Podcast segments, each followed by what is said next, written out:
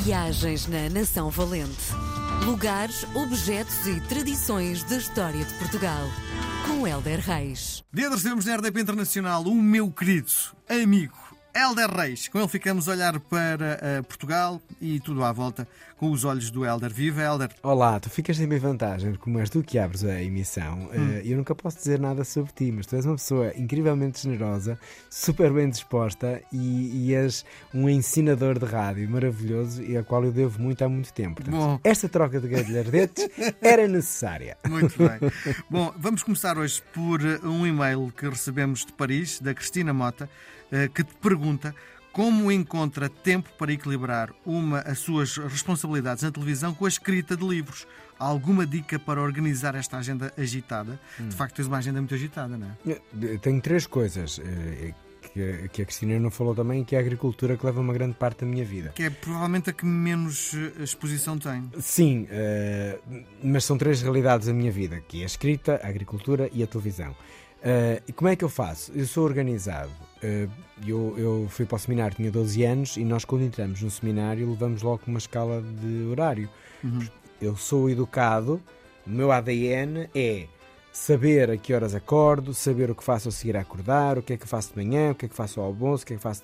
Porque eu, eu vivi sempre com uh, uma organização que eu tinha no seminário era com horas, não é? 6 horas levantar, 6 e meia oração, 7 menos um quarto pequeno almoço, 7 horas saída para a universidade. Tá, sempre foi. Agora a minha vida não é assim. Eu tenho um plano de, de objetivos diários hum, que os quero cumprir, nem sempre acontece e não fico revoltado com isso, mas organizo a minha vida de modo a preencher as três atividades. A RTP, eu sou funcionário, não tenho muita volta a dar, tenho que cumprir uh, as minhas obrigações profissionais, portanto não é preciso grande esquema. Uh, sobra-me o tempo para escrever, que é normalmente quando eu me sinto apaziguado ou então com algo para uh, completar o trabalho de escrita que estou em, em mãos. Uh, a agricultura é o, meu, é o meu tempo livre. Sim.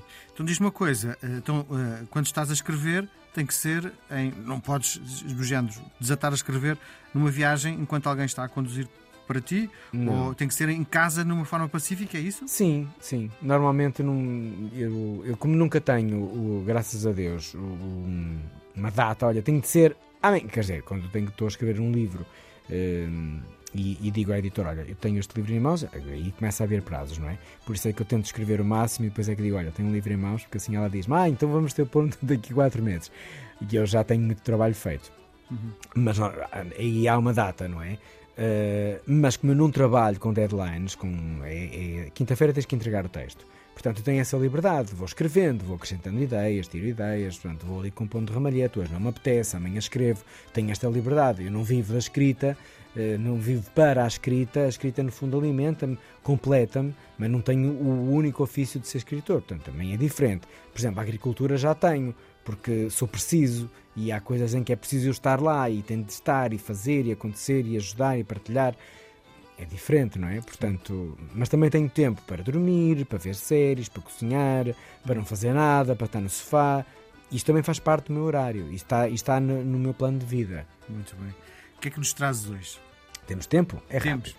Olha, é, é, é, uma reflexão também dos livros que, e, e da, da, viagem, das viagens eh, que tenho feito, que é uma reflexão sobre a mesa. E, e nos dois livros, que, quer uh, A Lendas e Mitos, quer uh, A Nação Valente, fala da gastronomia. Para mim, a mesa é fundamental e é um sítio uh, que eu até sozinho tenho prazer. Muito. Eu gosto de cozinhar para Eu gosto de cozinhar. Gosto de cozinhar para mim, gosto de pôr a mesa, gosto de pôr uma vela, gosto de pôr uma música, gosto de abrir uma garrafa de vinho. Eu tenho prazer. E acho que é uma coisa que as pessoas dizem: ai, não, não, não, não, nem pensar. E se tu perguntares, mas já experimentaste? Não, então. Às tantas experimentares, a tua vida é capaz de ganhar um outro sentido. Porque hum, nós também contamos. Não é? Uh, como seres individuais. Mas uh, para mim a mesa é, e por excelência, um sinal de, um, um sítio de convívio. Uh, e descobri, fui, uh, tive a ver várias, várias, uh, vários textos e várias opiniões sobre o que é que faz a mesa uma pessoa, a mesa em família. e é um hábito que às vezes perdemos. não percam isso. Pelo menos uma refeição, estejam todos juntos e falem. Então, cozinhar e não comprar comida feita promove uma alimentação saudável. E isso só daí já estamos a ganhar. Sim. Cozinhar estimula a felicidade de quem cozinha, de quem partilha e de quem recebe. E depois, comer todos juntos estimula uh, o conhecimento de uns com os outros, seja família, seja amigos, seja uma, uma pessoa recente que entrou naquele determinado grupo, naquela determinada realidade social promove a felicidade, promove o convívio, promove a partilha. São só mais-valias do seu ponto de vista emocional. Promove uma outra coisa que estamos um bocadinho destituídos, que é o interesse pelos outros. Bom, quem tem alguma capacidade de ouvir, porque há pessoas que efetivamente parece que as orelhas nasceram só como adornos e não necessariamente eh, para ouvir um bocadinho o que outro tem a dizer ou a partilhar.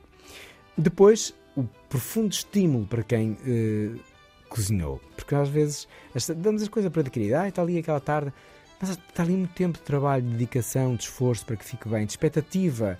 E valorizar isso é um ensaio do humanismo muito, muito bonito. Uh, e depois fica uma coisa para a vida, cria memórias afetivas. Sim. Nós todos nos lembramos de jantares incríveis e também de alguns que são terríveis, mas vamos ficar pelos bons. Uh, um bom jantar, uma boa partilha, um bom vinho, uma boa experiência gastronómica é uma memória que tu vais partilhar. E lá está, é um conteúdo que tu vais acrescentar à tua vida e à tua história. E eu acho isso incrível. Por isso, sentem-se à mesa e comam juntos. Bom Natal, dá vontade de dizer isto, não é? Dá, não dá? abraço grande, até para a semana. Um grande abraço, obrigado. Viagens na Nação Valente. Lugares, objetos e tradições da história de Portugal. Com Helder Reis.